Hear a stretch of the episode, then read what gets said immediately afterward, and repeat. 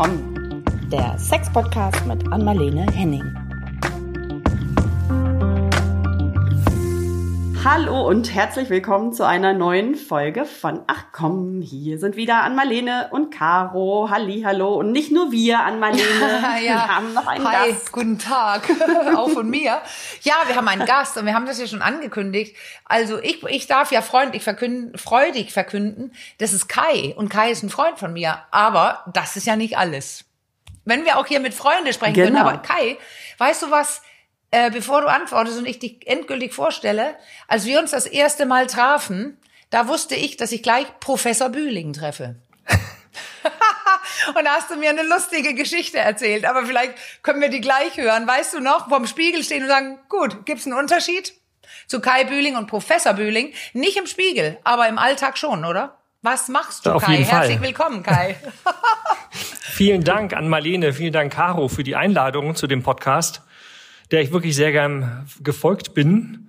Und ähm, normalerweise behandle ich Patienten ganz viele, mache auch ein bisschen Wissenschaft, mhm. ähm, bin am UKE, an dem Universitätsklinikum Hamburg-Eppendorf tätig und äh, leite dort die Hormonsprechstunde und habe noch eine Praxis am Stadtrand von Hamburg, ähm, in der ich auch Patienten behandle mit gynäkologischen Fragestellungen und vielen Hormonproblemen, ah, ja. Hormonstörungen und einmal so die komplette Palette durch das Fachgebiet immer mit dem Schwerpunkt auf die gynäkologische Endokrinologie. Das ist die Lehre der, der Hormone, eben besonders ja. im gynäkologischen Bereich. Und insofern finde ich dieses Thema außerordentlich interessant. Ja, und du weißt du, Gynäkologie, also wir Frauen alle, wir gehen ja hoffentlich auch alle hin, aber viele von uns gehen zweimal im Jahr hin oder einmal im Jahr und äh, lassen die üblichen Checks machen und so weiter. Aber dieses andere Thema äh, oder dieses Thema Hormone, das ist ja, ja, es ist aktuell, wenn junge Mädchen die Pille nehmen, aber dann wieder, wenn ja. man in die Wechseljahre kommt und in die Menopause. Und da hatte ich letzte Woche tatsächlich nicht alle Antworten, die ich gerne gehabt hätte.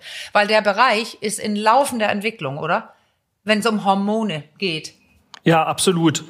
Und ich habe auch mit großer Freude den Podcast gehört und mich natürlich auch darauf vorbereitet, diese offenen Fragen schön. zu beantworten.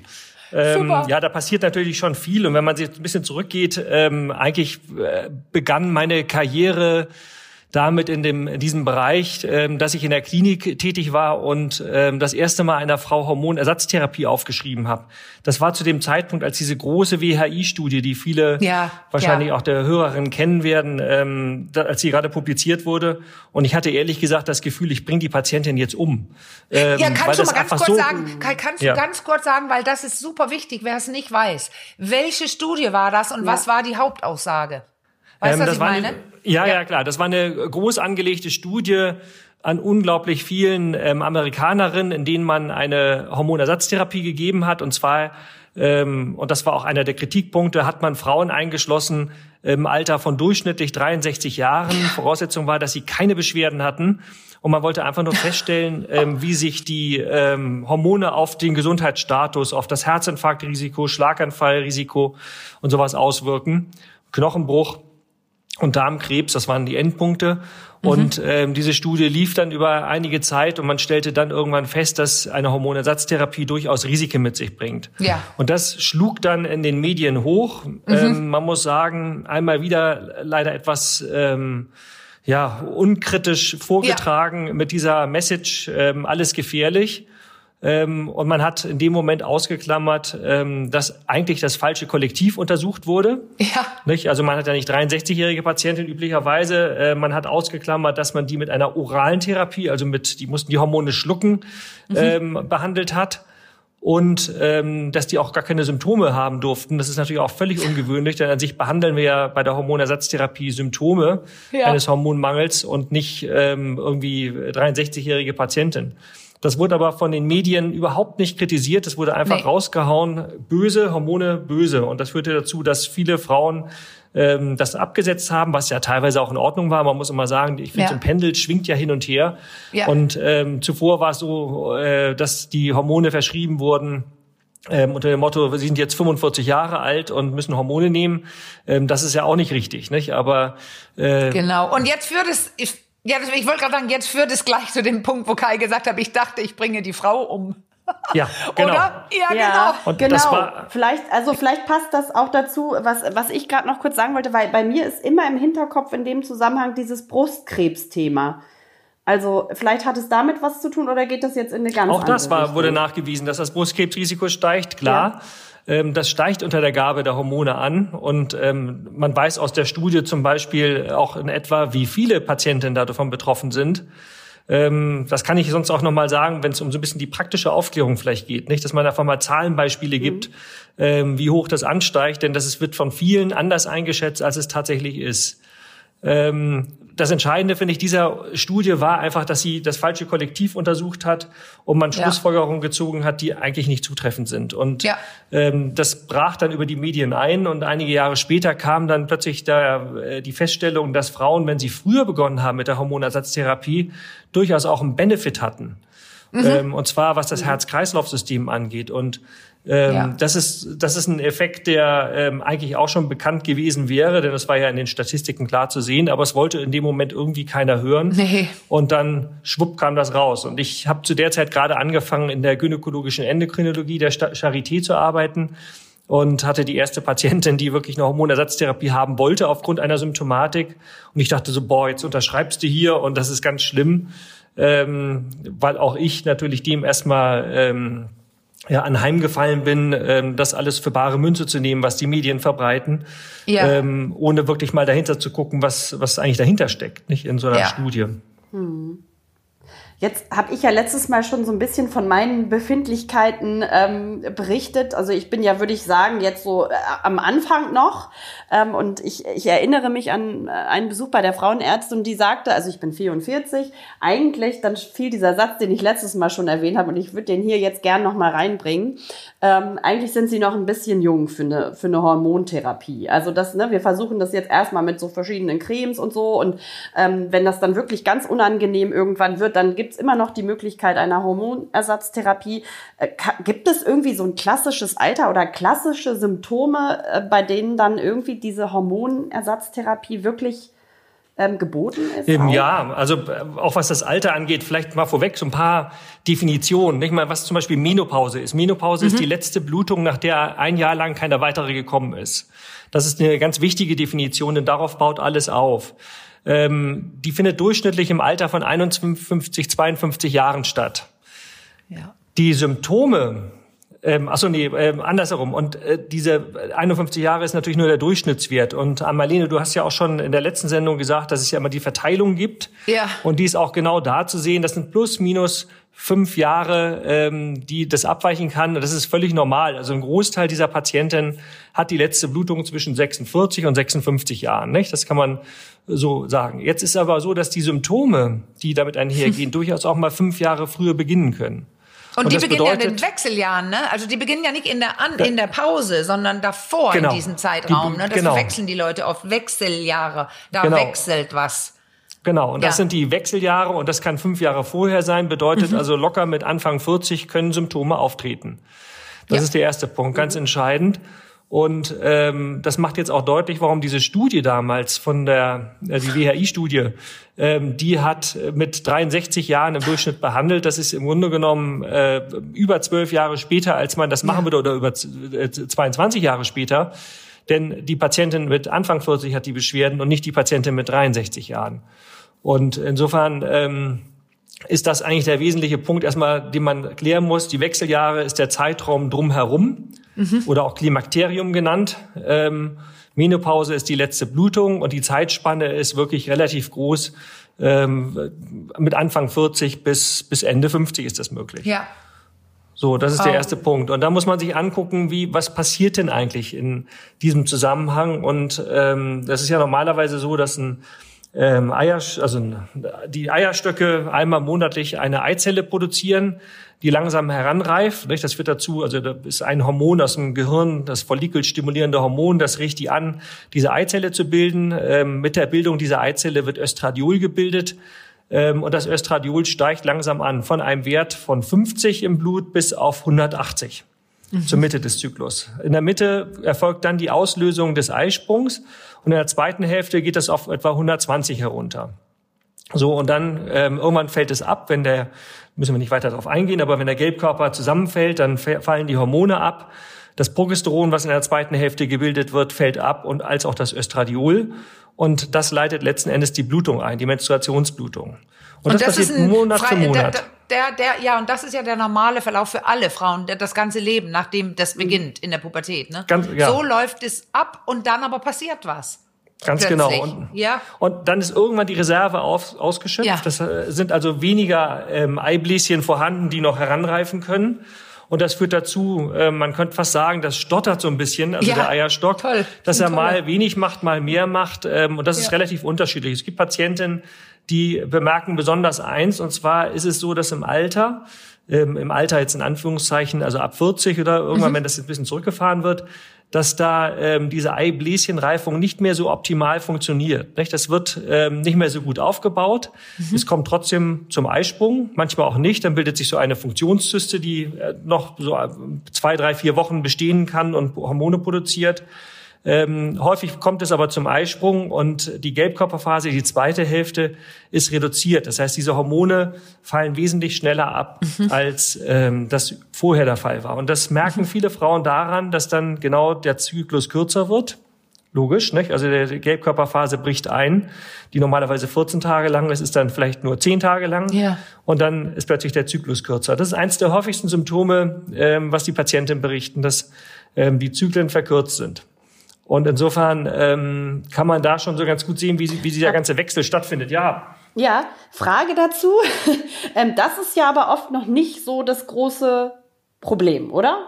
Also das stellt man zwar fest und ist vielleicht kurz irritiert, Probleme macht es aber nicht. Das muss keine Probleme oder? machen. Ich meine, Doch. nur wenn es zu häufig ist, dann sagen Frauen, ich möchte nicht hier alle zwei, drei Wochen meine Blutung haben, finde ich meine furchtbar. Tage. Mhm. mhm. Okay. Ähm, dann äh, macht es Probleme und dann kann man sich überlegen, ob man beispielsweise in der zweiten Zyklushälfte ein Gelbkörperhormon gibt, da kann man auch das Progesteron geben, ähm, was äh, diesen Zyklus, diese Blutung im Grunde genommen herauszögert. Ja. Die Hormone fallen zwar, die natürlich gebildeten Hormone fallen ab, aber ich unterstütze mittels der Gabe ähm, die zweite Hälfte und kann damit Zyklusstörungen gut regulieren.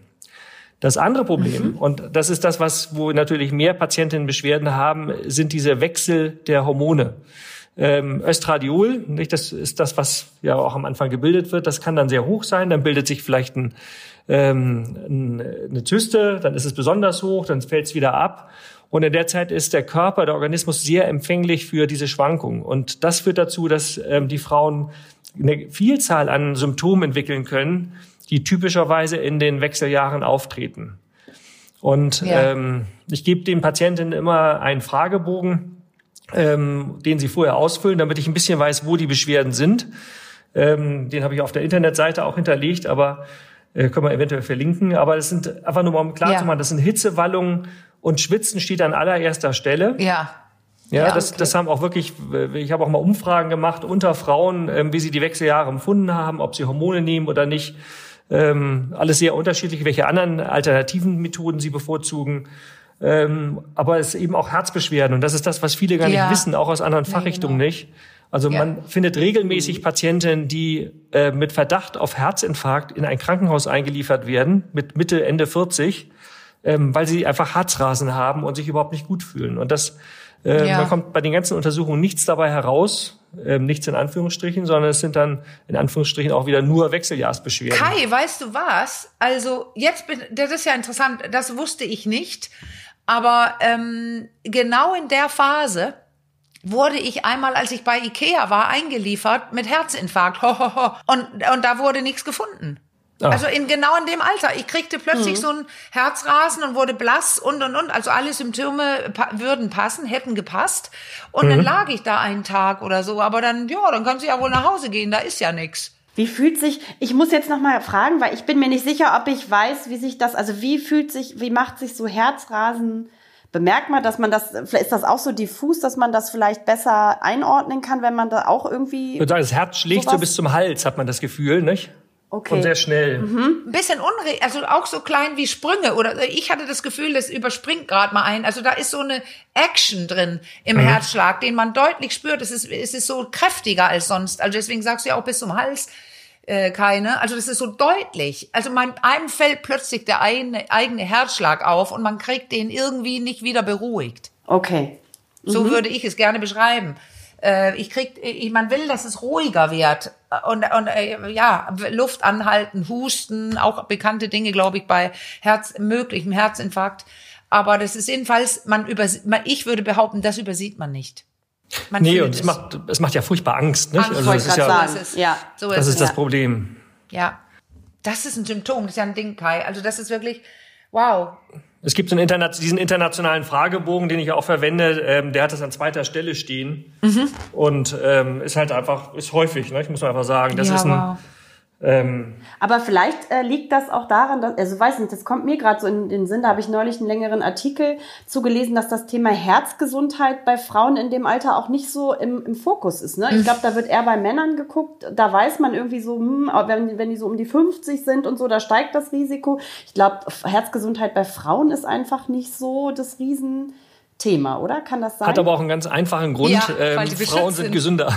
Ja, nein, und die sind Frauen auch sind gesünder, herzgesünder. Und zwar liegt das wiederum an den Östrogenen. Ja, wollte also, ich gerade sagen. Du hast ja das gerade Testosteron ist schlecht. Das, das ist, äh, so schließt sich der Kreis. Genau. Also die, ja. deswegen ist auch der Herzinfarkt jetzt bei der Mit-40erin mhm. im Grunde genommen extrem unwahrscheinlich, wenn nicht irgendwie ganz andere Erkrankungen vorliegen. Gut, ja. Ähm, während durchaus ja bei Männern schon mal mit Mitte, Ende 40 auch ein Herzinfarkt auftritt. Das ist ja nicht ganz so selten. Mhm.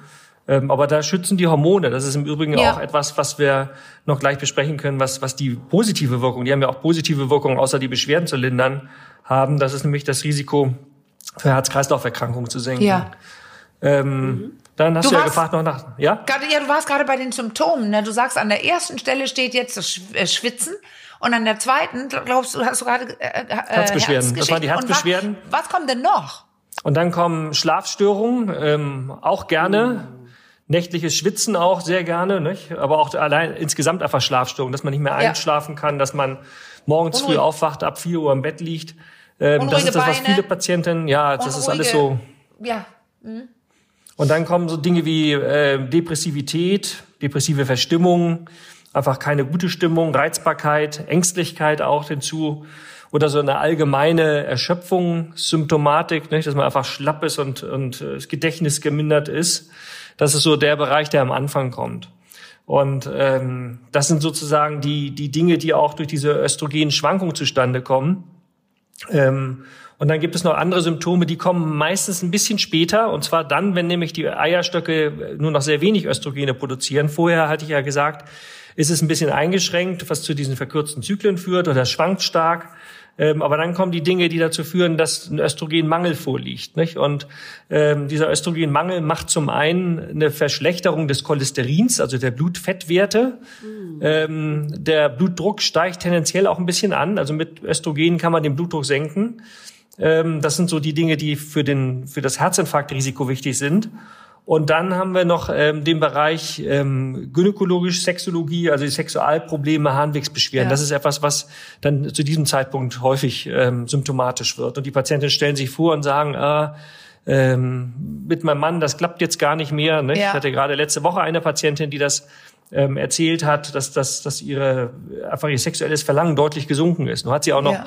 ähm, Brustkrebs, was das ein bisschen erschwert, weil man dann eben mit Hormonen eher zurückhaltend agiert.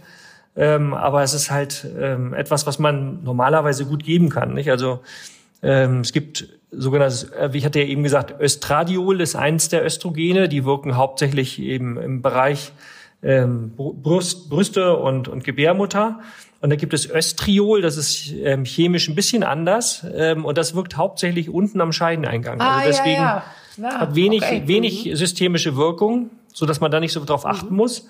Aber ähm, den Vorteil, dass man genau diese ähm, Scheidentrockenheit zum Beispiel ähm, sehr gut verbessern kann. Und das ist ja häufig auch ein Teil der sexuellen Probleme, ja. dass die Patienten ja. sehr trocken sind und das in, irgendwie insgesamt unangenehm ist und keine Freude beim Sex aufkommt. Ist das, und da hängt auch das mit dem Verlangen zusammen oder hat das noch einen anderen Grund, dass es unangenehm wird durch diese Trockenheit? Also und dadurch lässt das Verlangen nach oder ist das auch hormonell noch Beides, mit oder psychisch bedingt, dass das Ja. Verlangen nachlässt. Also, Ja, das ist dann, sind dann beide Schienen. Nicht? Also Beide. hat man einerseits ähm, das Testosteron, was abfällt, Östradiol und dann eben diese Trockenheit. Und ähm, da muss man halt gucken, dass man vielleicht da anfängt, auch das zu behandeln. Nicht? Ich meine, das lässt Ja. sich gut behandeln, indem man diese Östriolcreme anwendet, Ja. also eine Östrogencreme.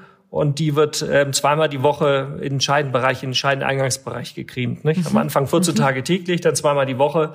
Und darunter haben viele Patientinnen das Gefühl, dass es jetzt schon deutlich besser ist, dass es das Ja. Gewebe aufgesättigter ist mit Flüssigkeit. Ja. Ähm, dass zum Beispiel auch ähm, Harnwegsbeschwerden wie häufiges Wasser lassen wollen oder Inkontinenz, das ist auch etwas, was durch diesen Hormonmangel zustande kommen kann und das wird auch sofort besser. Und weißt du was, Kai, ich muss mal eben ganz deutlich fragen, weil wir das so letztes Mal auch so genannt haben, Caro, durch deine Erzählung, das mit der Blasenentzündung oder Reiz Ja, ja, oder ja. so. Kannst du das einkreisen? Was, du hast es jetzt so nebenbei ein paar Mal erwähnt. Fühlt sich das nur so an oder ist da auch eine Blasenentzündung? Oder was ist das mit diesem Symptom? Bei Ja, diesen ja, Frauen? ja, ja, das ist gut. Die, die, die Patienten, die jetzt die Scheidentrockenheit haben, ähm, da ist das Problem, dass das Gewebe sehr trocken und, und äh, sensibel ist und Bakterien auch wesentlich leichter da durchkommen. Ah, nicht? Also wenn das okay. Gewebe richtig aufgesättigt ist, ähm, dann entstehen weniger Blasenentzündungen Ja. oder halt das Gefühl des, dieses Pieksens, was ihr Ja. besprochen hattet. Ja. Nicht, das genau, ist, das genau. wird besser, wenn man, wenn man die Östrogene gibt.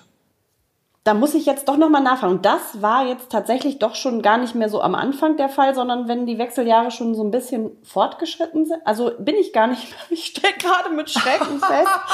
Ich habe ja letztes Mal auch so, was ich ja selten mache, ein bisschen aus dem Nähkästchen geplaudert. Und jetzt zucke ich gerade, weil, weil du, Kai, glaube ich, sagtest, dann in einem fortgeschrittenen Stadium. Also stelle ich jetzt fest, dass ich gar nicht unbedingt mehr so am Anfang bin, sondern mittendrin offenbar. Naja, ihr habt, ich habe gesehen, ein Podcast hieß äh, äh, Sex ab 50 dürfen ältere Menschen Sex haben oder so. Da bin ich extrem drüber gestolpert. Super. das genau sollte die auch so Idee. sein. Das war so gedacht. ähm, nee, grundsätzlich ist es so, dass das natürlich sehr unterschiedlich ist. Nicht? Und ähm, ja, also die, diese Blutungsstörungen, diese Hitzewallungen sind das allererste. Und ähm, im Verlauf, und da kann man jetzt nicht fest sagen, dass es zu einem bestimmten Zeitpunkt kommt, aber ich würde immer sagen, so es können zwei, drei Jahre auch mal vergehen und dann Ja. kommt das nächste Symptom, Ja. Ähm, Ja. was durch den Östrogenmangel bedingt ist. Es gibt ja Frauen, die haben auch äh, sieben Jahre lang diese Hitzewallung und dann erst die letzte Blutung, kann auch passieren. Ähm, bei anderen, äh, die kommen fast ohne durch. Also es ist alles Ja. möglich, aber vielleicht haben die, die ohne durchkommen, später dann diese Östrogenmangelsymptomatik, Ja. ähm, sprich Scheidentrockenheit und, und diese Harnwegsprobleme ähm, und Sexualprobleme. Das ist, ist so ein bisschen das. Und ähm, genau, dieses Pieksen geht, geht weg. Das war ja so ein bisschen die Frage dahinter. Ne? Ja, genau. Genau. Und ich eine Sache, die habe ich noch beobachtet und da- das haben davon haben andere auch schon berichtet. Das habe ich jetzt noch nicht so gehört oder es wurde irgendwie anders benannt. Das ist dieses, ich weiß gar nicht, ob ich letztes Mal davon erzählt habe, diese Brain Fog. Ah, Brain Fog, Big Fuck, Fog. Das Fog, eine ist Nebel und das andere nein, ist Ficken. Fog. Also das ist ein Unterschied. du meinst den Nebel, Schön, ne? dass du das nochmal voneinander ja. abgegrenzt Ja, hast. du Ich meinte den den Nebel. Alles klar. Ja, ich meinte den Nebel.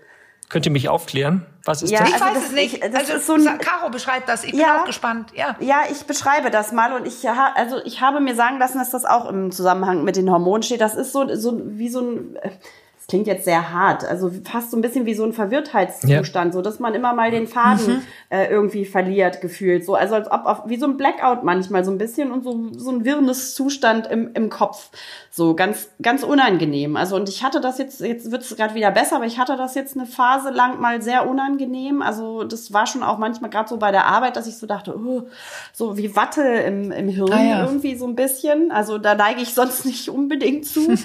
Also und bin dann schon recht klar, aber das waren wirklich so, das war so massiv und eine andere ähm, Bekannte erzählte das auch, dass sie das eine Zeit lang ganz massiv hatte und brachte das auch mit dem Thema Hormone und Wechseljahre in Zusammenhang. Ich weiß nicht, Ja, vielleicht ja. klär uns da noch mal Doch, auf. doch, würde passen. Ich kannte das in dem, mit, mit dem Begriff jetzt nicht, aber Nee. grundsätzlich sind das so diese Konzentrationsstörungen, nicht? Oder, oder Mhm. Verwirrtheit, dass, dass man irgendwie irgendwelche Dinge weitermacht oder mal weitermachen will und gar nicht mehr weiß, was es war. Ähm, Ja. Das kann schon durchaus eins der Symptome sein, ja. Okay, dann bin ich beruhigt. Und weißt du, wo ich das hatte? Und das hat ja auch mit Hormonen zu tun. Ich hatte das nach der Schwangerschaft. Also ganz kurz nach der Geburt. Ich hatte ja Modenschauen damals gemacht und musste mir ewige Choreografien merken. 16, 20 verschiedene Choreografien mit dann vier Schritte und Drehen und was weiß ich. Und das war eine Katastrophe, die erste. Also gleich nach einer Geburt war, äh, da ist man ja auch in einer Hormonumstellung, wie auch immer die gerade ist. Aber oder vielleicht ist es auch sogar so von Vorteil, wenn Frauen nicht genau so viel wissen von dieser Geburt und so weiter. Ich hatte das Gefühl, da kommt die Natur mir zu Hilfe. Man vergisst ja, was alles war wie weh vielleicht die Geburt tat und so weiter. Das macht eher einen Sinn, weil sonst wird man ja nie das zweite Kind bekommen. Also irgendwas war da hormonell los. Ja, genau. Mit also Vergessen. man hat das, das ist ja auch so. Ich meine, nach der Geburt fällt ja erstmal ja. der Östrogen und der Progesteronwert ah, ja. komplett ab. Cool. Ähm, ja. Durch das Stillen sind die ganzen ja. Systeme runterreguliert, was ja da ja. verhindert oder zumindest die Wahrscheinlichkeit senkt, ähm, während der Stillzeit schwanger zu werden.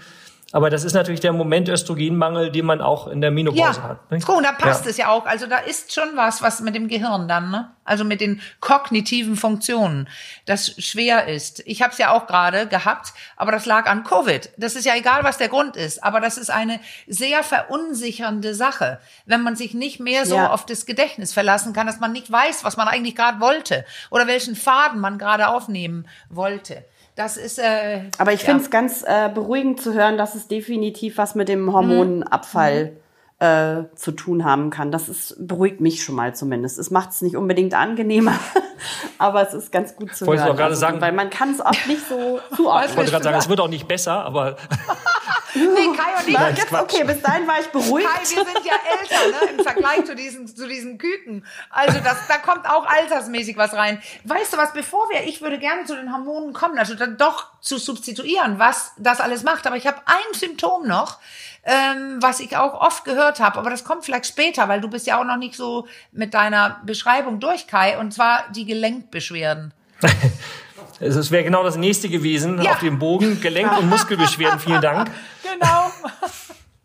Und das ist genau das, was eben auch häufig auftritt. Aber es kommt auch nicht nur hier später, sondern es kommt auch meistens symptomatisch später.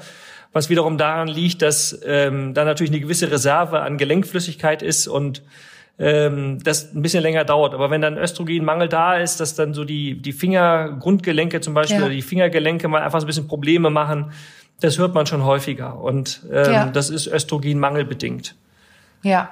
An den Fingern vor allem oder auch an anderen? Kann auch an anderen, aber meistens Finger. Das sind ja die kleinen Gelenke, die, okay. bei denen das eher auftritt. Mhm. Und wo die Patientinnen mhm. das auch bemerken, dass es plötzlich seit fünf Jahre nach der Menopause auch durchaus ja. mal plötzlich anfängt, ja. dass sie morgens immer so ein bisschen Schwierigkeiten haben. Da ist natürlich dann die Frage, kommen wir auch noch zu zur Therapie, ob man das therapiert, ob einem das ausreicht oder mhm. ähm, wie man das weitermacht. Also das sind eigentlich so die wesentlichen Sachen. Dann haben wir noch, ähm, was ich selber hinzugefügt habe, auf diesen Fragebogen war Zunahme der Behaarung und zwar an Orten, wo man ja. vielleicht nicht unbedingt Behaarung ja, so haben möchte. Kann ich bestätigen. Gesicht, Brust, Bauch.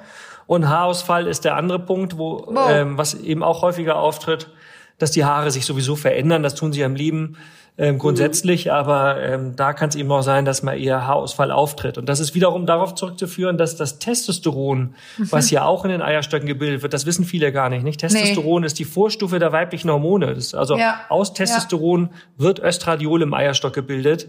Ähm, und wenn da zu viel von freigesetzt wird, was man bei anderen Krankheitsbildern ja auch hat, ähm, ist es so, dass äh, dann Haare ausfallen und Haare wachsen.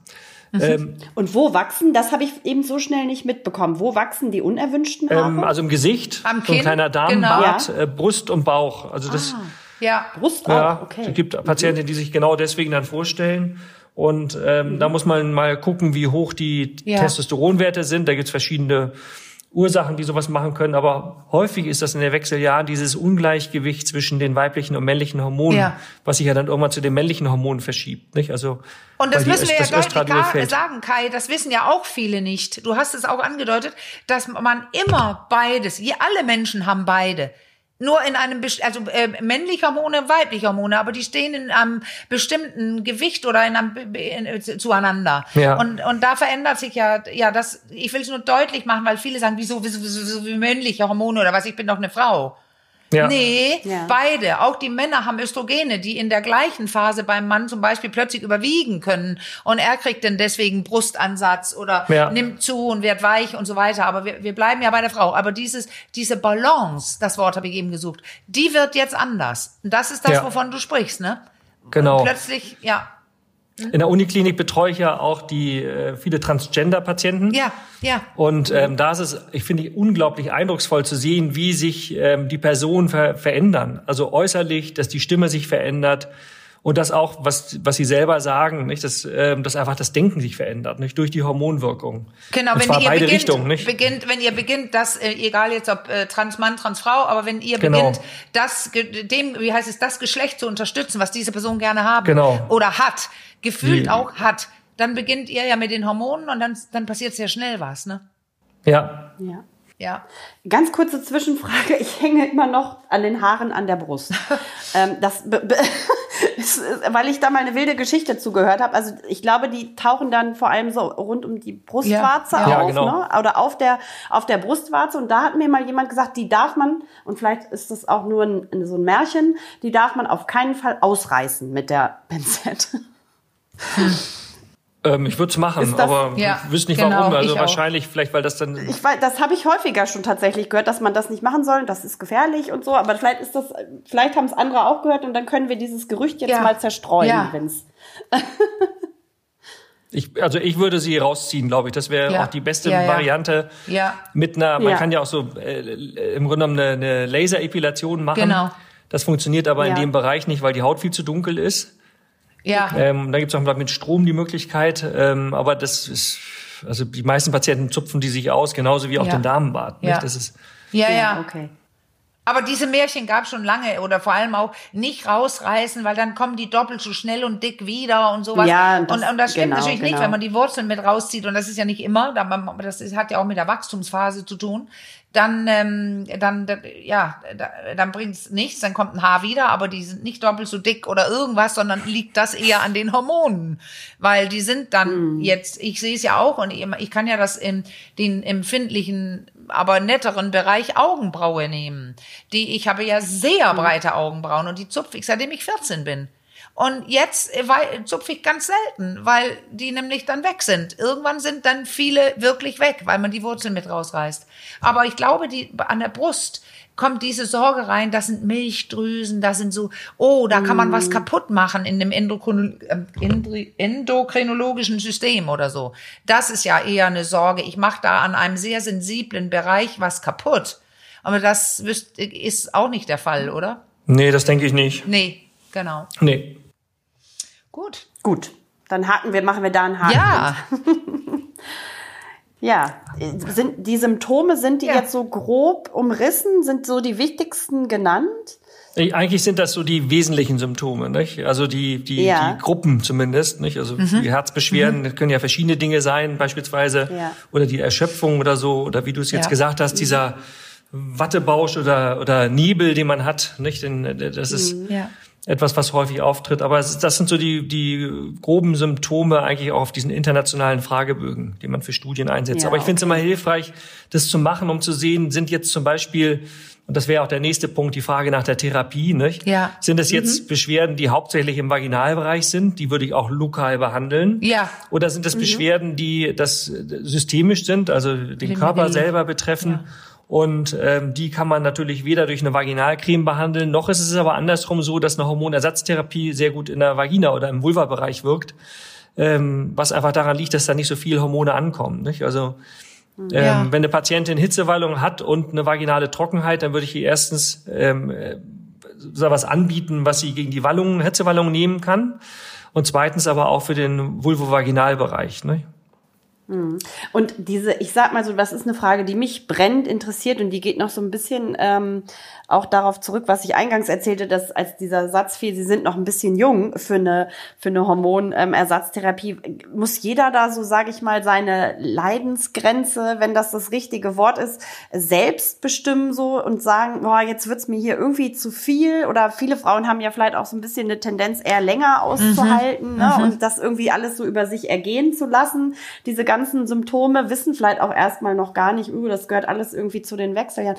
Wann ist so der, der Punkt? Also, ähm, wo man sagen kann, jetzt ist doch vielleicht ganz gut, dass, dass da irgendwie ein bisschen Unterstützung hormoneller Art äh, sich zu holen. Also ich würde grundsätzlich jede Patientin, die die ersten Beschwerden schildert, einmal aufklären, was es, dass es, dass es erstmal was gibt, nicht? Und zwar was hochwirksames. Ja. Sie kann ja sehr viel ähm, auch so im Nahrungsergänzungsmittelbereich, beziehungsweise ähm, in dem Bereich gibt es ja viele Substanzen, die äh, sicherlich einen großen Markt beherrschen, ohne die Wirksamkeit zu haben, ähm, die man sich wünschen würde.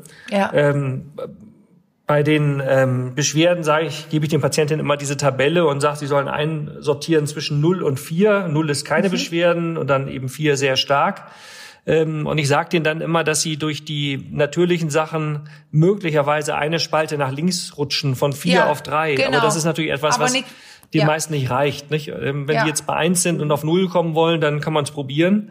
Aber das andere wird nicht funktionieren. Und insofern ähm, ist man dann doch relativ schnell bei dem Punkt zu sagen, es gibt Hormontherapien, die hochwirksam sind ähm, und die man in diesem Zusammenhang auch einsetzen kann. Und damit ja. kommen sie im Grunde genommen von vier auf null oder auf eins. Nicht? Also das ist, ja. das ja. funktioniert.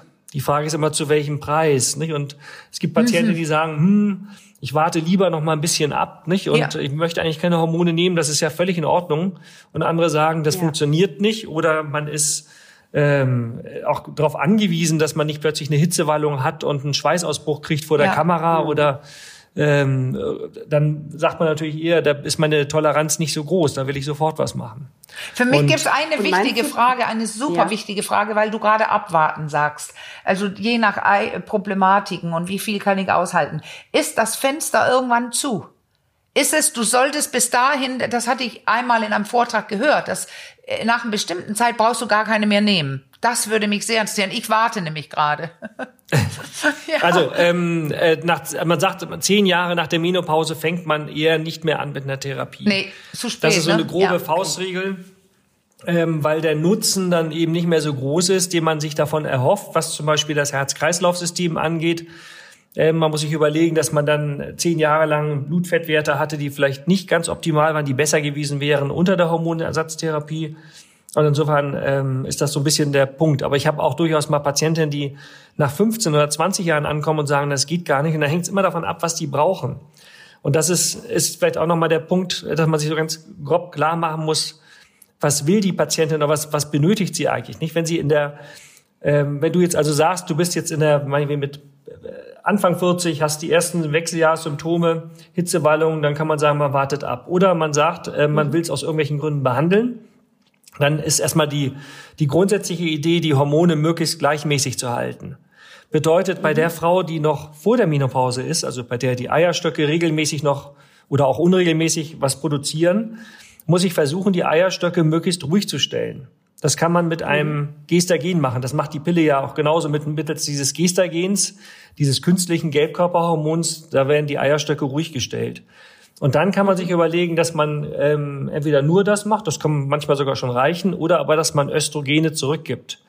Entweder oral, Tablette, es gibt Kombinationspräparate, oder aber über die Haut. Und da ist ein ganz wesentlicher Unterschied zwischen oral und Haut, ist, dass wenn man das oral nimmt, schluckt, ähm, dass das Risiko, weil das über die Leber verstoffwechselt wird, ja, genau. aber das Risiko für Thrombosen und Schlaganfälle ja, steigt okay. ein bisschen an. Ja, alles im Maßen, aber es ist nachweisbar. Das heißt, eine Patientin, die schon von vornherein Risikofaktoren dafür hat, beide Rauchen. Eltern zum Beispiel einen Schlaganfall, Rauchen, oh, Übergewicht, ähm, mhm. Übergewicht, ja. das sind alles Punkte. Dann würde ich immer sagen, wir machen das nicht oral, sondern wir machen das direkt transdermal. Ja. Und da gibt es die Möglichkeit, Gel einzusetzen, ein Spray einzusetzen oder Pflaster. Ähm, mhm. Was war das? Transdermal, Spree, also über die Haut, ne? Und das bedeutet über die ja, Haut, okay. also nicht durch den Mund, sondern durch die Haut. Das war auch das Problem bei dieser alten Untersuchung mit den Frauen, die, die Kai am Anfang beschrieben hat und ich ein paar Mal erwähnt habe, dass die alle dann oral, ja. äh, da, da ist das Risiko für mhm. einiges, ja, wie er gerade genau, Kai ja. gerade erzählt hat, eh ohnehin schon gesteigert. Also wenn man Risiko im Risikobereich ist, macht man es eben über die Haut. Und die weißt, haben das nächste. Ja, sorry. Kai, ich muss, bevor du erzählst, Kai, ich, jetzt überlege ich gerade, wie beim Autokauf oder so, da gibt es so, so, so viele Möglichkeiten. Dann will man die Klimaanlage, die Ledersitze, dann will man vielleicht ein offenes Auto, will man so. Man designt ja heute auch das Auto perfekt zu dem, was, wie ist mein Wunschauto. Und ich höre langsam raus, wenn du eine Frau empfehlen musst, was sie machen kann gegen ja, welche Beschwerden, wozu, was hat sie, dann ist das ein ganz individuelles Design oder eine ganz individuelle, äh, individuelle Antwort, was du ihr vorschlagen würdest. Es ist gar ja. nicht so Karacho, eins oder null, nee. sondern es gibt sehr viele softe, weiche Möglichkeiten, höre ich raus. Absolut. Und das eine ist eben diese Aufteilung ähm, über die Haut, nicht über die Haut, nicht? Also das wäre das eine gewesen. Und dann muss man auch, und das ist die Besonderheit, wenn man jetzt, wenn die Patientin noch ihre Gebärmutter hat, was ja meistens der Fall ist, Ja. und man gibt die Östrogene, ähm, gibt ihr Östrogene, dann baut sich die Gebärmutterschleimhaut ähm, über den Zeitverlauf auf. Und Ja. äh, deswegen muss man unbedingt ein Gestagen dazugeben. Meistens kontinuierlich, nicht irgendwie zyklisch, sondern einfach kontinuierlich. Die Patienten wollen meistens auch keine Blutung mehr haben. Ja. Ähm, macht auch weil, Sinn. sonst, Und deswegen, weil sonst was? Wenn man das nicht unbedingt dazu gibt, was passiert dann? und dann kann sich Gebärmutterkrebs entwickeln daraus. Ah, alles klar. Das ist das Problem, wenn sich das zu sehr aufbaut. Okay. Ähm, und ähm, dann gibt man dieses Gestagen dazu. Dann gibt es wiederum Gestagene, die die männlichen Hormone senken. Das heißt, wenn Mhm. die Patientin eine Tendenz hat, vielleicht eher Haare zu haben auf der Brust oder, Ja. oder Haarausfall, man stellt vielleicht im Labor fest, dass das Testosteron noch recht hoch ist, dann würde ich immer Ja. eher etwas geben, Gestagen, was das Testosteron absenkt und die Wirkung absenkt. Ähm, wenn das nicht der Fall ist, kann man auch was anderes geben. Man kann auch ähm, ein anderes Gestagen geben, was wahrscheinlich für die Libido besser ist, Ja, wenn bei der ist Patientin eine Libidostörung vorliegt. Also da ist Genau. wirklich ein großes Spektrum vorhanden. Ja, ich habe noch mal eine Frage. Wird da unterschieden zwischen, also wir sind ja noch in einer Phase, wo viele Frauen noch schwanger werden können und auch noch eine Regelblutung haben. Wird da unterschieden zwischen Frauen, die die Pille regelmäßig einnehmen und die, die sie nicht einnehmen? Also weil die nehmen ja schon was Hormonelles ein. Gibt es da irgendwie Unterschiede? Ähm, ja, auf jeden Fall. Also unter der Pille merkt man diese ganzen Symptome sowieso nur sehr eingeschränkt, weil die Okay, genau das macht, was die Hormonersatztherapie macht. Allerdings Ja.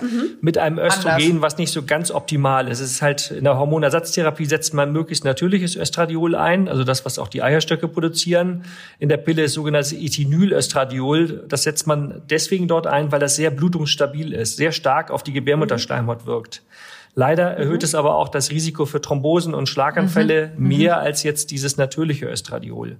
Und deswegen würde ich immer eher wechseln. Und man muss natürlich mit den Patienten auch besprechen, ob ähm, eine Verhütung notwendig ist ja. Und kann das natürlich auch mit einbeziehen. Nicht? Es gibt äh, Pillen, die mit natürlichem Östradiol sind. Es gibt eine Hormonersatztherapie, die eigentlich verhütend wirkt, dafür aber nicht zugelassen ist. Liegt daran, dass der Hersteller damals, ähm, als die das machen wollten, da wäre das Patent ausgelaufen. Ähm, und es wäre eigentlich eine super Pille geworden, aber äh, ist halt nicht zugelassen. Nicht? Ist nie an 2000 Patientinnen überprüft worden, das wäre zu teuer gewesen. Und daraufhin haben die dann gesagt, das machen wir nicht. Und ähm, deswegen gibt es das nicht offiziell als Verhütungsmittel. Aber es ist Enthält- eins, eigentlich. Es, eigentlich ist Ja. es eins. Es enthält Ja. Mhm. dasselbe Gestagen in derselben Dosierung wie eine Pille von dem Hersteller.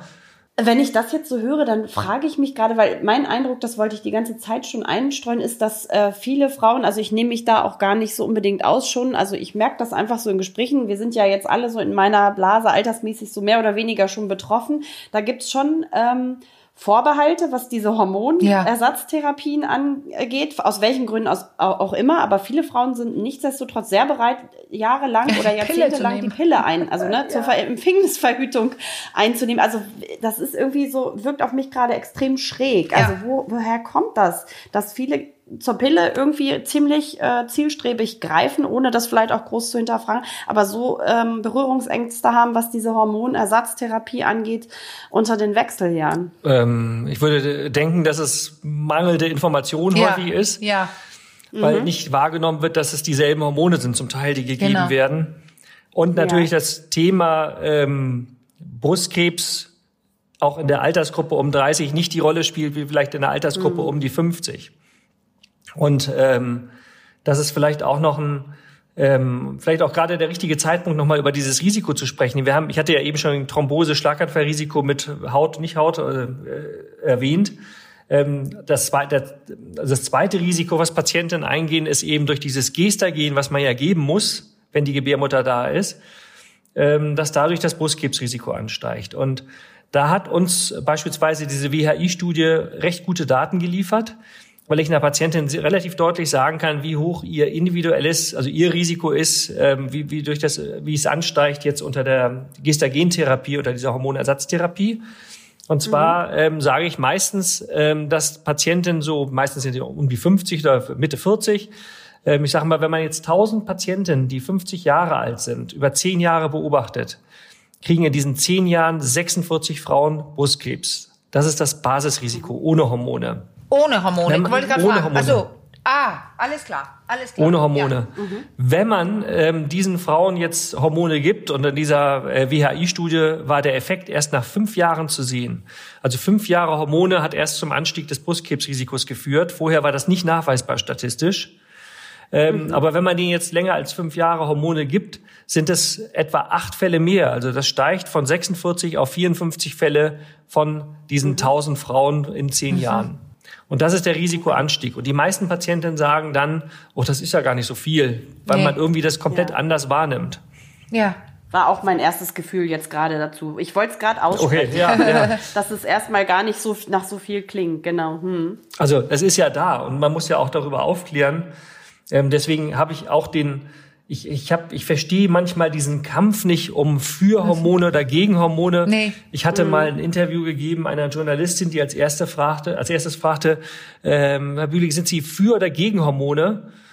Und dann meine ich, ich bin für die Patientin, aber ich bin doch nicht Ja. für oder gegen Hormone. Was, was soll, was soll man darauf sagen? Also das ist so äh, manchmal finde ich ja jetzt schade. Aber vielleicht kann man, Für die kann man die. Frage anders, anders, ein bisschen anders stellen, weil die liegt mir so ein bisschen auf der Zunge. Ist dein Gefühl, Kai, dass sich viele Frauen unnötig viel quälen vielleicht in dieser Ja, Phase? ich glaube, wir sind gerade in- Denen gut geholfen werden könnte eigentlich, wenn sie etwas Oh, das muss man ja sehr vorsichtig sein. Es ist ja auch ein hochemotionales Thema, ne? Aber wenn sie da ein bisschen aufgeschlossener wären. Ja, also ich glaube, dass das Pendel gerade an der Stelle ist, wo man da, wo man zurückhaltender ist, vorsichtiger. Ich meine, das, der schlimmste Zeitpunkt war sicherlich schon. Ne? 2002, als Ja. diese Studie publiziert Ja. wurde, dann hat es aber Jahre gedauert, bis die, die positiven Effekte mal erwähnt wurden, auch in den Laienmedien, meistens ja eher nicht, weil das irgendwie keiner wollte. Ähm, und dann schwingt das Pendel so rüber und inzwischen machen das schon einige. Aber ich glaube, es gibt schon eine ganze Reihe, die, die, wenn sie jetzt aufgeklärt wären darüber, sagen würden, okay, das Risiko Ja. gehe ich ein. Ähm, man kann das ja auch nur zwei, drei Jahre machen, aber dann hat man zumindest vielleicht mal den, den größten Teil der Beschwerden äh, ganz gut äh, Ja. kaschiert. Ähm, und um auch die Frage gleich zu beantworten, die meistens kommt, ähm, man schiebt es nicht nach hinten raus. Also das ist, man denkt immer so, dass wenn ich das jetzt mache, dann habe ich die Beschwerden in fünf Jahren. So ist es nicht. Die sind im bestimmten Zeitraum und ähm, dann sind sie auch ähm, vorbei oder weniger. Also wenn man Glück hat und sehr punktgenau richtig dosiert, merkt man wenig. Und jetzt wollte ich gerade fragen, was ist denn mit den Frauen in der nächsten Truppe? Jetzt sind wir die ganze Zeit bei denen, die, äh, die, die in den Wechseljahren. Jetzt kann ich mich ja nehmen. Alles, diese ganzen Symptome sind mehr oder weniger weg. Ähm, ich hatte nämlich den Satz einmal gehört, man behandelt auch das Alter, also quasi doch äh, Hormone nehmen, obwohl ich kaum Beschwerden habe. Alleine aber doch Hormone nehmen wegen der, wegen der Vorteile für das, Her für, für das Herz-Kreislauf-Problem.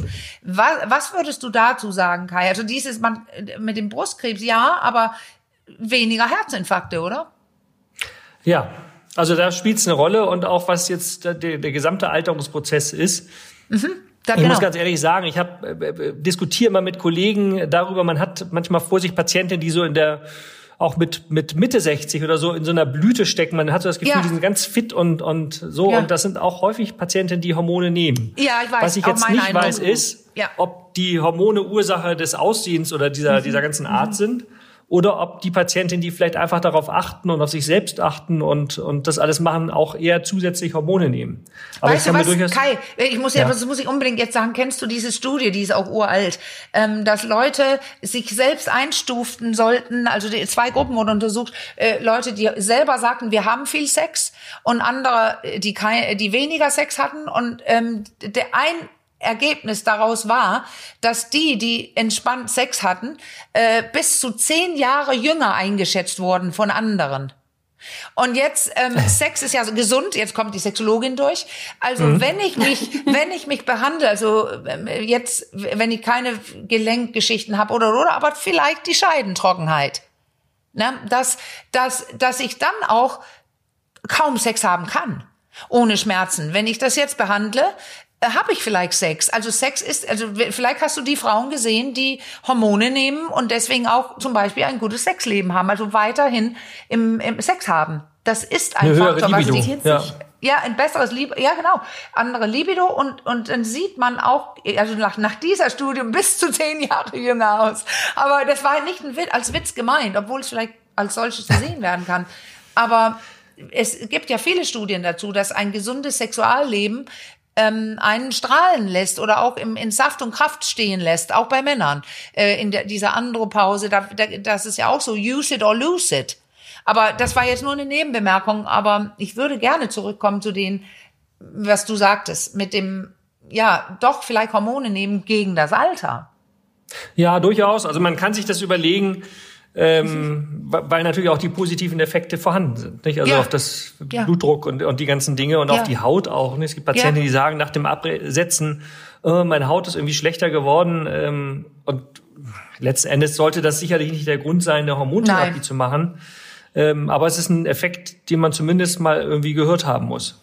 Ja. Ja, also das, da kann ich tatsächlich sagen, ich dachte mal, ich hätte es mir eingebildet, aber ich habe dann ja so eine, nachdem all meine Beschwerden auftraten, so eine leichte äh, lokale Hormontherapie bekommen und ich habe mir eingebildet, dass mein meine Falten auf der Stirn direkt ein bisschen weniger äh, geworden ich sehe auch sind, nachdem keine. ich das eine Weile genommen habe. Ich dachte, bilde ich mir das jetzt ein, aber es war so eigentlich so offensichtlich, also in einem zeitlichen Zusammenhang, dass ich auch dachte, vielleicht liegt es an den Hormonen. Also ich, ähm, um mal so ein bisschen aus dem Nähkästchen zu plaudern, was wir ja hier unter uns machen können. Ja, ja. Ähm, ich ja. kenne sogar einen Endokrinologen, der hat sich mal Östriol ins Gesicht geschmiert regelmäßig. ähm, Ach, aha, aha. Ja. aha. Wir nennen keine Namen. Also ist der Zusammenhang definitiv also ich habe es nur mal ausprobiert, aber nicht, äh, das, weil ich das von dem gehört habe, fand den Effekt jetzt nicht so berauschend. Aber der ah. Kollege hat das viele Jahre schon gemacht. Sehr Aha, spannend. Also vielleicht doch was dran.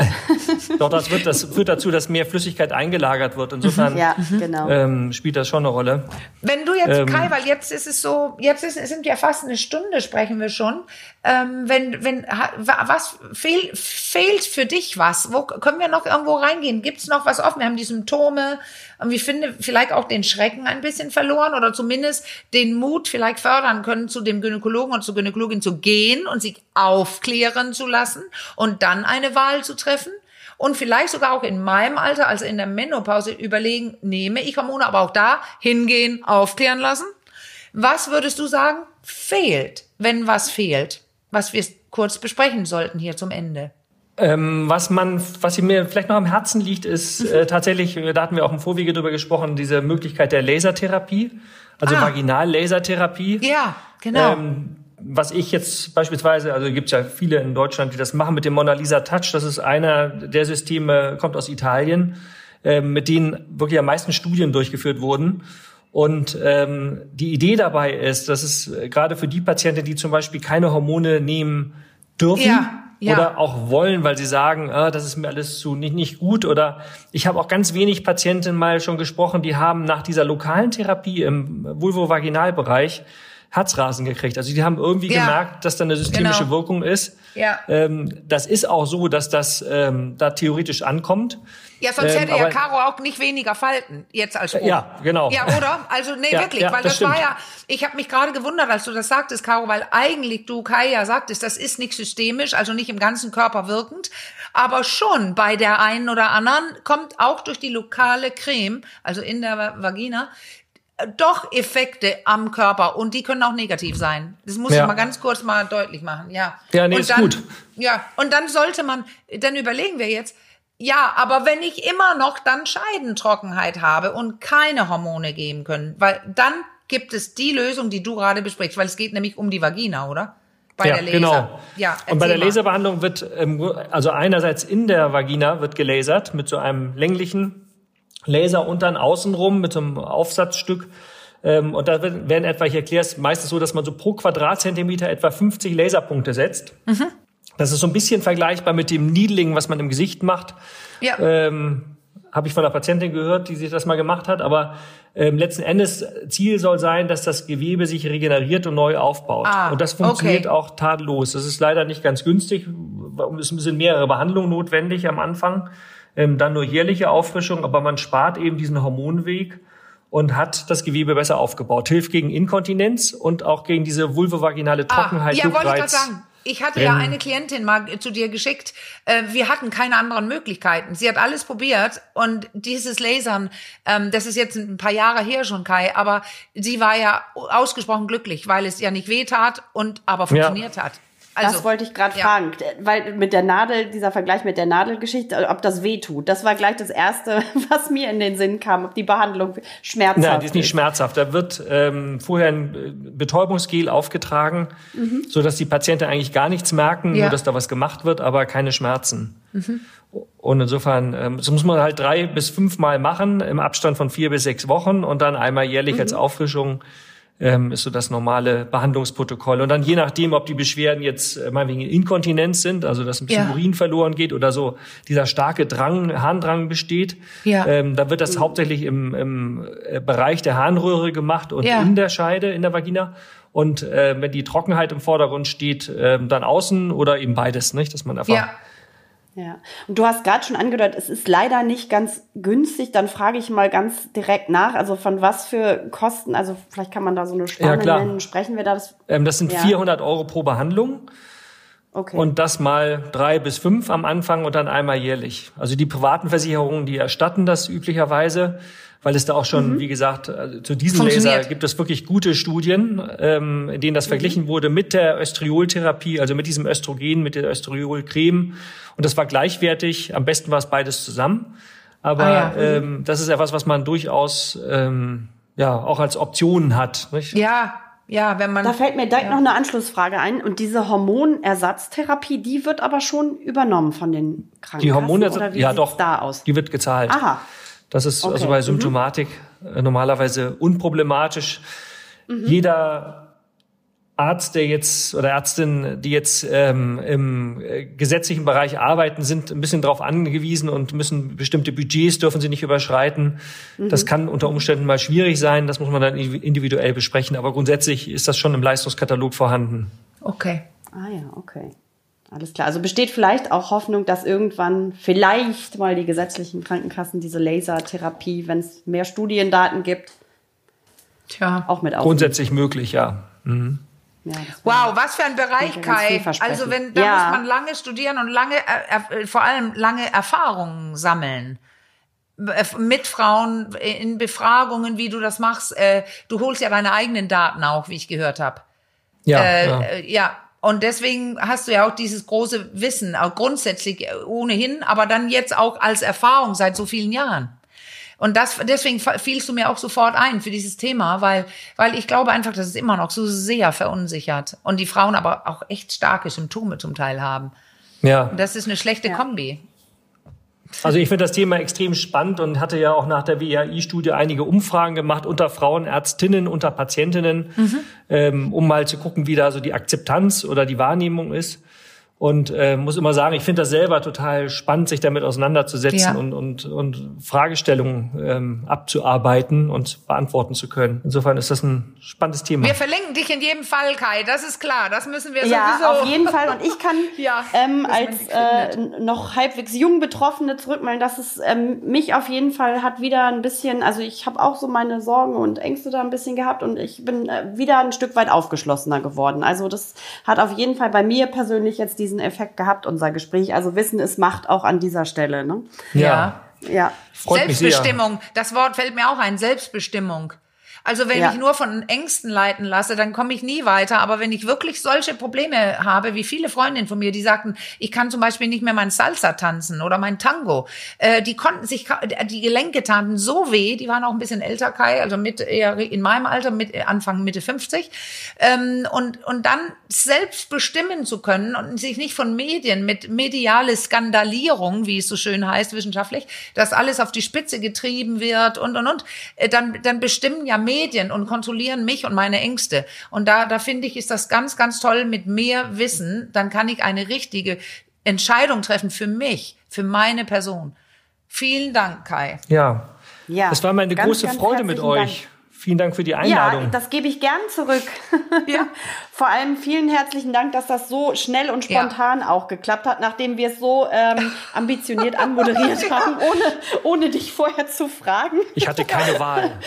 Nee, Nein, sehr im gut. Prinzip hattest du gar keine Wahl. Genau. Ja, toll.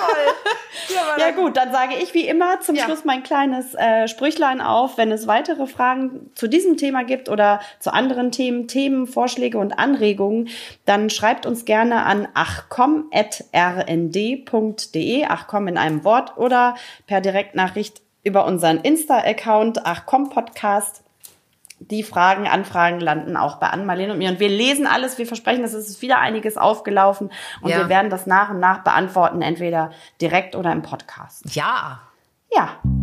Und damit sagen wir für heute Tschüss. Nochmal herzlichen Dank an dich, Kai. Und vielleicht hören wir uns nochmal zu einem ähnlichen Thema irgendwann. Genau. Kai hat genickt. Er hat genickt. Gerne. Das konnten die Ja. Leute aber nicht hören, Kai. Das konnten Sie nicht hören. Gerne. Ja, Ich muss mehr reden. ja das ist ich schön. Also, dann macht's gut. Tschüss.